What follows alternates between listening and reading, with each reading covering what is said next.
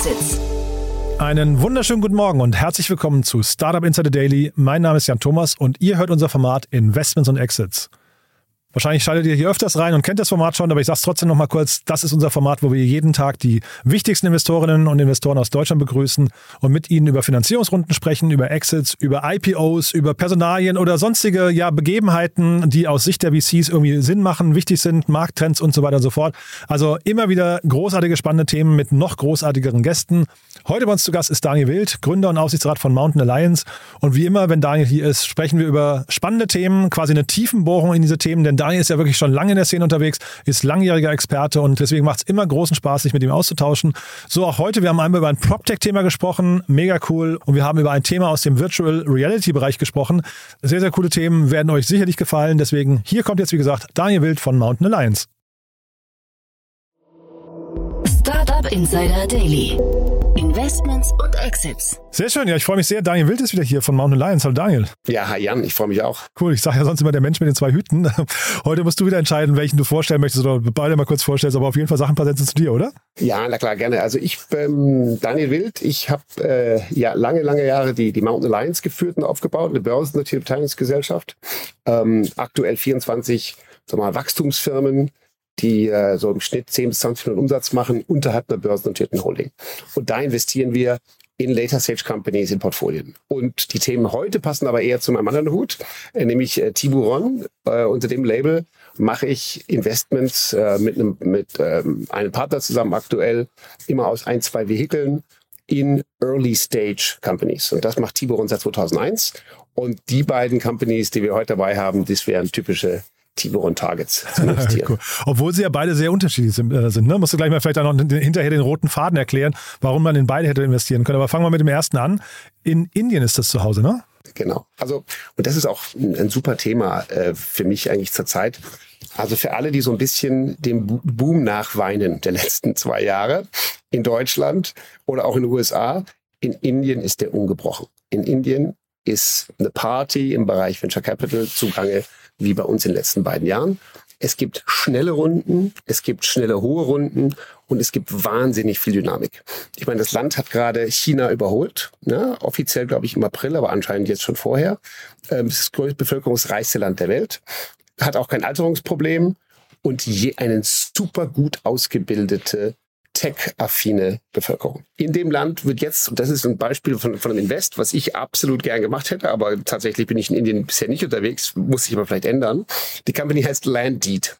Landdeed ist eine Plattform, die ähm, Besitzverhältnisse und äh, rechtliche sonstige Belastungen von Immobilien oder Grundstücken macht. Das heißt, man geht da drauf, um herauszufinden, was mit diesem Grundstück oder Gebäude, wem es gehört, wie es belastet ist und was es sonstige Themen gibt. Das ist wichtig für Bauunternehmen, natürlich vor allem für Immobilienkäufer, für Agenten, für Banken, eine zentrale Plattform, um alle relevanten Daten über ein Immobilie oder Grundstück abzurufen. Ich, ich kann dem Thema sehr viel abgewinnen, muss ich sagen. Ich habe auch, ähm, wir, haben, wir, wir, sprechen ja gleich über die Investoren, ich habe auch gedacht, sowas könnte ja, glaube ich, weltweit funktionieren. Ne? Das ist, äh, das ist glaube ich, ein, ein, Thema, wahrscheinlich überall da, wo gebaut wird, braucht man sowas. Genau, und sagen wir, das ist ein offensichtliches Thema. Ne? Die Digitalisierung schreitet überall voran. Im PropTech-Bereich, da haben wir auch schon ein, zwei Themen gehabt, ähm, noch deutlich weniger. Also jungen Gründern, die sich nach einem Sektor umsuchen, ähm, am besten hätten sie da schon ein bisschen Erfahrung, aber ist aber PropTech, alles rund um Real Estate, da gibt's noch viel zu tun. Und in dem Bereich, genau wie du sagst, das ist ein weltweites Thema. Es gibt in den USA einen Superplayer, der heißt Property Shark, reines Title Search Engine. Und es gibt eins, das heißt Rocket Lawyer. Das ist mehr so dokumentenorientiert, um die Sachen vorzubereiten für Käufe oder, oder Belastung oder ähnliches. Also in den USA gibt's das total. In Deutschland habe ich geguckt und habe gefunden, www.grundbuch-portal.de. das einem, klingt so lala sexy, ja. Ja, mit einem, naja, ich würde sagen, das Interface ist aus dem Jahr 2000. Ja? ja und das ist halt, also A ist das eine super Gelegenheit für jemand, der sich denkt, da geht was. Ist aber auch ein Problem, dass du halt in Deutschland die Daten nicht so anzapfen kannst. In den USA sind die super klar anzapfbar. In Indien offensichtlich auch, obwohl man jetzt gedacht hätte, es wäre noch schwieriger, ist es offensichtlich gar nicht. Und in Deutschland gibt es das noch nicht. Mhm. Ich finde das äh, spannend und ähm, vielleicht reden wir mal kurz über die Investoren. Ich habe gesehen, die kommen aus dem Y Combinator, das ist ja immer schon mal so ein kleines Gütesiegel, ne? Ganz genau. Aber nochmal zum Anfang, ne, zum Tempo. Also das Ding ist gegründet, Anfang 2022 gegründet, ein Jahr alt. Ähm, Im August bereits gab es die erste Runde mit 2,3 Millionen. Da war zum Beispiel der Christian äh, Katzmerich dabei und jede Menge andere, kleinere Angels. Ähm, und jetzt ein Jahr nach Gründung ist ähm, eingestiegen Y Combinator, Draper Associates, Bayers Capital mit einer 8,3 Millionen Seed-Runde dabei aber auch zum Beispiel Tenix Founders aus München. Und ja, also insofern, da war ich wirklich verblüfft, als ich gedacht habe, ich interessiere mich für Indien. Und wir hatten auch mal eine Beteiligung in Indien, super verkauft worden, alles spannend. Aber ähm, offensichtlich ist das ein Markt, der nicht nur abgeht, sondern auf dem schon auch einige sich gut umschauen. Wen ich da auch äh, im Cap Table entdeckt habe, ist Stonks. Ich weiß nicht, ob du die kennst. Das ist so ein, ich würde sagen, Angelist on Steroids. Äh, ähm, ich glaube, die machen immer, also ich, ich, ich war mal auf deren Verteiler, die haben mich dann nur so zugespammt, da habe ich es hab irgendwie wieder abbestellt. Aber die machen, glaube ich, immer äh, quasi so Live-Auktionen für Firmenanteile. Ähm, da kannst du dann per Video, glaube ich, äh, mitbieten und so weiter. Also ähm, das ist so ein, ich, so ein halbseidenes Portal, würde ich sagen. Aber die haben sich da auch dran, dran beteiligt. Fand ich lustig. Genau, das habe ich auch gesehen. Und ich kannte die nicht, aber finde ich cool. Und ich werd, da werde ich mal drauf gehen. Also, also wie gesagt, was mir hier gefällt, Feld ist. Ein, ein Gründer, super Thema. Es ist ein offensichtlicher Markt. Muss auch sagen, der indische Markt ist einfach riesig. Ne? Also ähm, im, allein im Bereich äh, PropTech ist in den letzten zehn Jahren im indischen Markt Größenordnung 3,5 Milliarden US-Dollar investiert worden an privater Finanzierung. Also das ist ein richtiger, richtig großer Markt. Und ähm, natürlich der Markt an sich wächst. Das ist einfach ein Markt, der, der äh, hochtechnisiert ist, natürlich nicht überall, aber bei dem sich im Augenblick sehr viel entwickelt. Und klar, wenn du jetzt den deutschen Markt denkst, abgesehen davon, dass es noch nichts gibt, haben wir hier halt einen kleinen Markt, den du dann erobern kannst. Aber mit der größten Bevölkerung der Welt ist da einfach sehr viel Wachstum, bevor du über das nächste Land nachdenken musst. Mhm. Ich hatte gerade hier zu Gast Anja Rath von PropTech One Ventures. Die haben hier First Closing gemacht, äh, glaube ich, 44 Millionen war, die, war der Betrag, glaube ich, von ihrem 100 Millionen Fonds, der sie äh, bis Ende des Jahres voll bekommen möchten. Und da haben wir auch drüber gesprochen, dass dieser Markt einfach der, also ich meine, du gehst aus deinem eigenen Haus ra raus, bist quasi schon, kommst aus dem Gebäude und siehst eigentlich, wenn du rausgehst, nur Gebäude. Das heißt, das ist einem gar nicht klar, wie groß dieser PropTech-Markt wirklich ist. Ne? Ganz genau. Und ich finde den spannend. Wir haben auch schon ein paar Sachen in dem Bereich investiert, aber es ist kein, es ist offensichtlich ein Markt, der auch noch sich ein bisschen stärker, also in Indien schon da ist, aber in Deutschland ein bisschen entwickeln wird. Wir waren zum Beispiel, ich war indirekt beteiligt an Relix Data. Cool, die haben Daten äh, sammeln und Datenanalyse gemacht für Gewerbeimmobilien, also Commercial Real Estate wurde an Moody's verkauft. Alles gut, aber das war jetzt kein, das war jetzt nicht in der Nähe von einem Unicorn, ja, sondern das ist einfach eine, das, das ist ein Business, was super war, aber halt irgendwann halt abgegeben wurde und hat sich ein Stratege äh, ganz günstig gekauft. Dann äh, Appraisal, bin ich in den USA beteiligt, auch Gewerbeimmobilienbewertung. Spannend, aber das, da, da ist auch noch nicht genug Bewegung drin. Also ich, ich glaube an diesen Markt, aber als ich das hier gesehen habe, in dachte ich, hm, da, da muss man, muss man weiter dran bleiben. Zeitgleich, ich glaube, man muss in dem PropTech-Markt insgesamt einfach davon ausgehen, der entwickelt sich langsamer. Ne? Also da kann man, glaube ich, glaube ich, jetzt auch nicht die typischen, also vielleicht in der Baubranche oder sowas, so SaaS-Modelle können da vielleicht äh, auch schnell abgehen, aber eigentlich würde ich denken, dass äh, alles, was Immobilien bedeutet, bedeutet in der Regel auch eine relativ langsame, äh, langsames Wachstum. Ja, das glaube ich auch. Vielleicht wird die, ist die, die, die, die Adoption von den Technologien langsamer, nur es ist halt ein riesiger Markt, ja, ja, genau, genau, wie du sagst, mhm. das umgibt uns. Ne? Und es ist in diesem Markt unfassbar viel Geld verdient worden in den letzten 10, 20 Jahren. Und dieses Geld liegt auch irgendwo. Ja, okay, manche haben jetzt gerade Schwierigkeiten mit Bewertungen wegen erhöhten Zinsen, aber grundsätzlich ist viel Geld verdient worden und eigentlich ist das ein Markt, in dem es genug sehr, sehr zahlungskräftige Kunden geben müsste. Aber wie gesagt, ich glaube an den Markt, wir haben darin schon investiert. Plum Lending hatte ich auch schon mal erzählt, Gewerbemobilien, ähm, Hypotheken, das läuft super in den USA, aber es ist schon ein Markt, ich glaube, in dem Gründer sich überlegen, wollen sie da rein? Da gibt es noch echt was zu tun. Und trotzdem habe ich jetzt gerade richtig zugehört, dass ähm, in Indien funktioniert. Das heißt aber nicht, dass die jetzt nach Deutschland kommen, sondern der deutsche Markt oder also generell vielleicht nochmal die Frage der Internationalisierung. Ähm, jetzt geht es ja nicht nur um Deutschland, es geht ja quasi, muss man das Land für Land machen oder äh, muss da, also oder können die das gar nicht Land für Land machen? Ist die Gefahr quasi, dass in jedem Land jetzt einfach so ein Player entsteht? Ich glaube, das ist so ein Geschäft, was man tatsächlich Land für Land machen muss. Man kann auch sagen kann, aber mit Indien hast du ja einen tollen Markt ausgesucht. Ne? In dem Fall jetzt hier die, die Jungs von Landit. Also ist ja einfach. Das, die, sowas wie äh, Immobilien ist eine ganz typische Sache, die mit dem Gesetz des Landes verwurzelt ist. Das heißt, zu wissen, wie du in Deutschland weißt, wie die Besitzverhältnisse sind, Grundbucheinsichten, wie die Belastungen sind und so weiter. Da machen auch manche Entwickler, haben da quasi Wettbewerbsvorteile, indem sie Sachen wissen, die andere nicht so schnell wissen.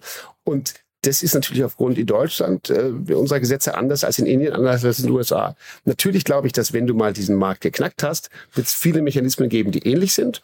Aber allein die rechtliche Seite und die regulatorische Seite und, und jetzt natürlich äh, Lieblingsthema, die Digitalisierung des Landes da drunter, ja, die ist auch wichtig. Also ich habe, keine Ahnung, mein Haus verkauft. Das war nicht so ganz einfach, bis man da an alle Unterlagen kam. Und das hier ist quasi eine One-Click-Lösung für alle Unterlagen für Haus kaufen, beleihen, verkaufen. Mhm. Ist ja, glaube ich, kein, ähm, äh, kein Wunder, ne? dass dieser, dieser Grundbuch, ähm, die, die machen ja gerade diese Grundbucherfassung da äh, in Deutschland, dass das jetzt quasi nochmal verschoben, also dass die, die, ähm, die Deadline nochmal nach hinten gezogen wurde. Ne? Überrascht, glaube ich, keinen. Ja. Nee, nee, genau. Also, nee, nee. Ich glaube, die Ämter sind nicht schnell genug und die, und die Menschen, die jetzt alle Sachen beibringen müssen oder so, sind auch nicht schnell genug. Also ich glaube, der Bedarf ist riesig. Und ja, nur, sagen wir mal so, diese Jungs von Landit haben sich den richtigen Markt ausgesucht. Und dann hast du ein anderes Thema mitgebracht, das da haben wir uns gerade im Vorfeld schon kurz äh, drüber zu ausgetauscht. Das ist echt ein schönes Thema, finde ich. Ne? Wie man auch, also du kannst ja mal selbst erzählen, aber da, da spielt das Wort Pandemie auch eine Rolle. Ja? Genau. Also was ich faszinierend finde, und das betrachte ich auch, erstmal, warum hätte ich da als Tiberon investiert? Bei Tiberon interessiert mich vor allen Dingen, ganz stark, weil ich ja früh investiere, die Gründerteams. Wie sind die Persönlichkeiten? Wie gehen die mit Schwierigkeiten um? Wie viel probieren die aus und kriegen die einen Pivot hin oder sogar einen zweiten? Und Gemba ist ein super Beispiel für eine Company, die in der Pandemie, vielleicht schon kurz vorher, aber das Geschäftsmodell grundlegend verändert hat und dadurch offensichtlich richtig erfolgreich geworden ist. Also diese Firma ist eine englische Firma, gegründet 2010 von Nathan Robinson und Victor Lewis. Und die waren ursprünglich, haben die was gemacht, das hieß Leadership Network, also Executive Training. Die haben Führungskräfte oder auch sonstige White-Collar-Jobs typischerweise trainiert. Total langweilig, ist kein Venture-Thema. ja? Dann haben sie irgendwann angefangen, ähm, und zwar in 2020 haben sie sich umbenannt in Gemba und haben angefangen, ganz intensiv das Thema Virtual Reality Enterprise Training auszubauen. Das heißt, Du hast, überleg mal, du hast eine Firma, die ist dann zehn Jahre alt. Du hast Trainings gemacht. Du hast davon gut gelebt. Du hast einen Namen im Training von Management, Führungskräften und so weiter. Und plötzlich kommt die Pandemie und dein Business ist weg. Du bist bootstrapped. So, und jetzt baust du das ganze Ding als eine Masterclass im Bereich Virtual Reality, wo du Software, Content und Service verbindest und jetzt plötzlich einen weltweiten Markt hast, nicht nur einen englischen, mhm. wo du den großen Firmen hilfst, ihre auf die Welt verteilten Workforces in einer Virtual Reality Umgebung zu trainieren. Simulierte Fabrikführungen, äh, Analysen und so weiter, Live-Training etc. Das heißt, erstens, die Jungs haben nicht die Köpfe ins Hand gesteckt, sondern haben was Neues ausprobiert und das so gut gemacht, dass es jetzt sich offensichtlich richtig entwickelt hat. 88 Mitarbeiter inzwischen, waren viel kleiner davor und bieten jetzt Masterclasses mit typischerweise 25 eher, eher Senior-Führungskräften an, zum Beispiel auch über Companies hinweg. Und die haben Kunden wie Pfizer, Nike, Adidas, Dell, Volvo und so weiter und so fort. Das ist eine richtige Logoschlacht bei denen auf der Webseite, ne? Ja, ja, aber super, ja, aber ja. super. Also jetzt, jetzt sind sie quasi dort gesessen, haben diese, haben die Unity Engine genommen. Ne, die Unity Engine ist die verbreitetste Gaming Engine und haben da, darauf quasi dann mit VR-Brille virtuelle Executive Trainings gemacht. Man redet immer davon, das kommt irgendwann. Und bei dieser Company siehst du es schon da. Die haben kein Geld gehabt vorher, weil sie natürlich, was heißt gebootstrapped, die hatten vorher ein Business, was einfach eine Dienstleistung war. Genau, also kein Geld gelebt. heißt, sie haben kein, kein Investorengeld genommen, ne? Richtig. Ja, also sie ja. haben vorher, sie haben keine Investoren drin gehabt. Sie haben ihr Geld selbst verdient als ganz normaler Dienstleister. Und jetzt haben sie eine 16,5 Millionen Investition Series A bekommen auf eine 60 Millionen Bewertung. Wie super. Ja das ist das für mich einfach, das ist auch wiederum in vielen Teilen wirklich spannend. Erstens mal ganz grundsätzlich Management-Teams, wie gehst du mit so einer Krise wie Pandemie um? Ausprobieren, ausprobieren und dann was finden, was funktioniert. Äh, toll. Ja. Dann dass sie das offensichtlich schon so machen, dass es ein Business ist. Ich meine, so eine Masterclass kostet 7.250 Dollar pro Person und Programm. Für Firmen geht es bei 120.000 los. Ich meine, das ist jetzt nicht viel, gerade nicht für die größeren internationalen Firmen, aber für diese kleine Firma ist das ja unfassbar, was die jetzt einnehmen können. Und dafür kannst du relativ viel programmieren, zumal auf einer Engine, die dir sowieso sehr viel erlaubt. Nee, mega stark, starke Geschichte, finde ich. Also man sagt ja immer, in der Krise ist auch eine Chance, aber das, du weißt, es sagt sich halt dann so leicht und dann heißt es ja doch hinterher Ärmel hochkrempeln, viel probieren und wahrscheinlich gibt es hier jetzt also auch zahlreiche andere Beispiele in solchen Märkten, die haben das dann probiert, da zu switchen und haben den, den Pivot nicht hinbekommen. Ne? Das ist ja wahrscheinlich auch zum Teil, ja, ich weiß nicht, ein bisschen Glück vielleicht, äh, Glück des Tüchtigen, aber zeitgleich wahrscheinlich auch echt eine Managementleistung. Genau, also erstens mal die Leistung des Auszubildenden durchzuziehen und dann natürlich muss man auch sagen, jetzt siehst du plötzlich hier, ich weiß nicht, also über VR haben wir vor 20 Jahren schon geredet und da wäre immer die Frage, wann kommt die Zeit? Aber jetzt hier, letzte Woche hat Loft Dynamics 20 Millionen geraced, um Virtual Reality Helikopterpiloten zu trainieren, von denen es viel zu wenige gibt. Fundamental VR hat 20 Millionen geraced vor kurzem, um Chirurgen mit VR-Training zu helfen und so weiter. Ein Bekannter von mir, der mit mir auf einem äh, Aufsichtsrat ist, der hat ähm, eine Company, der ist äh, einer von den Managern der Company in den USA, die machen AI-basiertes Sales-Training. Diese Firma trainiert deinen nächsten Ansprechpartner dessen Verhalten auf eine AI, dass du quasi üben kannst, an ihn zu verkaufen. okay, cool. Ja, also stell dir vor, Aha. du schließt jetzt einen ganz großen Mediendeal ab mit, keine Ahnung, Holzbrink Verlag oder Hand, äh, egal wem, okay?